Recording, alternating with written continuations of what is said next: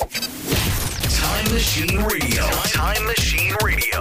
Presented by Rakesh Webb. Knee 10 0.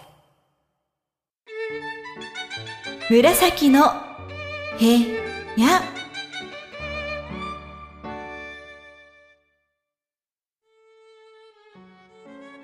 巡り合いて西やそれとも若沼に雲が暮れにし夜場の月かな。こんばんは。紫式部です。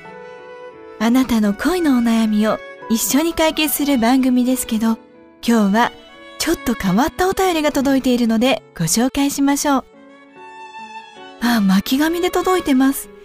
達筆ですね。絶対匿名希望の源氏大好きっ子さん。私の読者さんですね。ありがとう。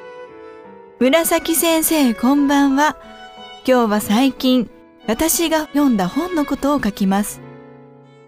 紫先生は枕草子というエッセイ集を読んだことがありますか？評判なので私も読んでみたんです。でもとても読めたもんじゃない。さも頭がいいかのように漢字を書きまくっているけど、内容は稚拙でひどい。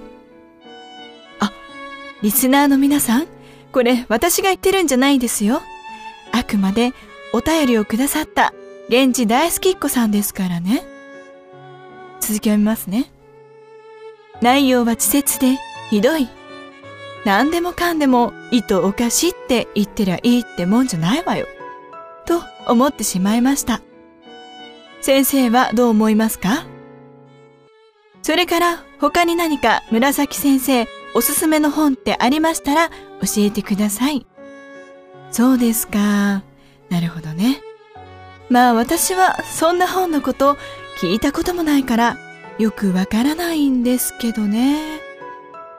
まあ一般論としてはさも自分の頭がいいように振る舞って文章を書くっていうのはどうかと思いますけどね。まあ一般論ですよ。それに、意図おかしいっていうのもね。うーん。それよりも、物の哀れの方がいいんじゃないかしらね。一般論ですよ。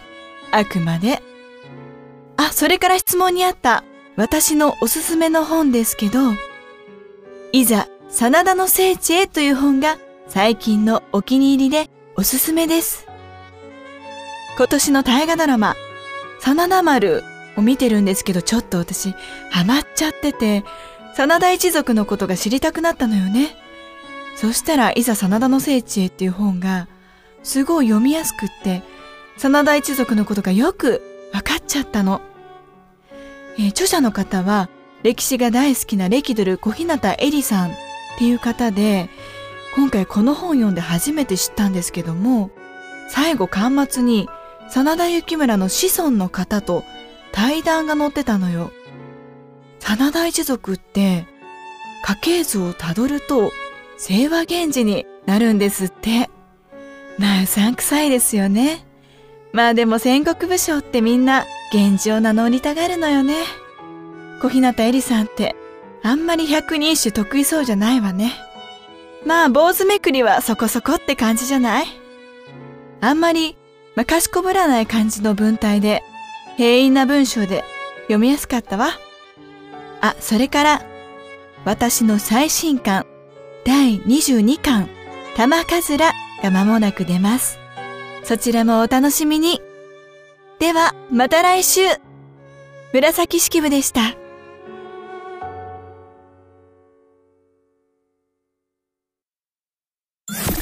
Time Machine Radio, presented by Rakesh Webb. Me 10 0.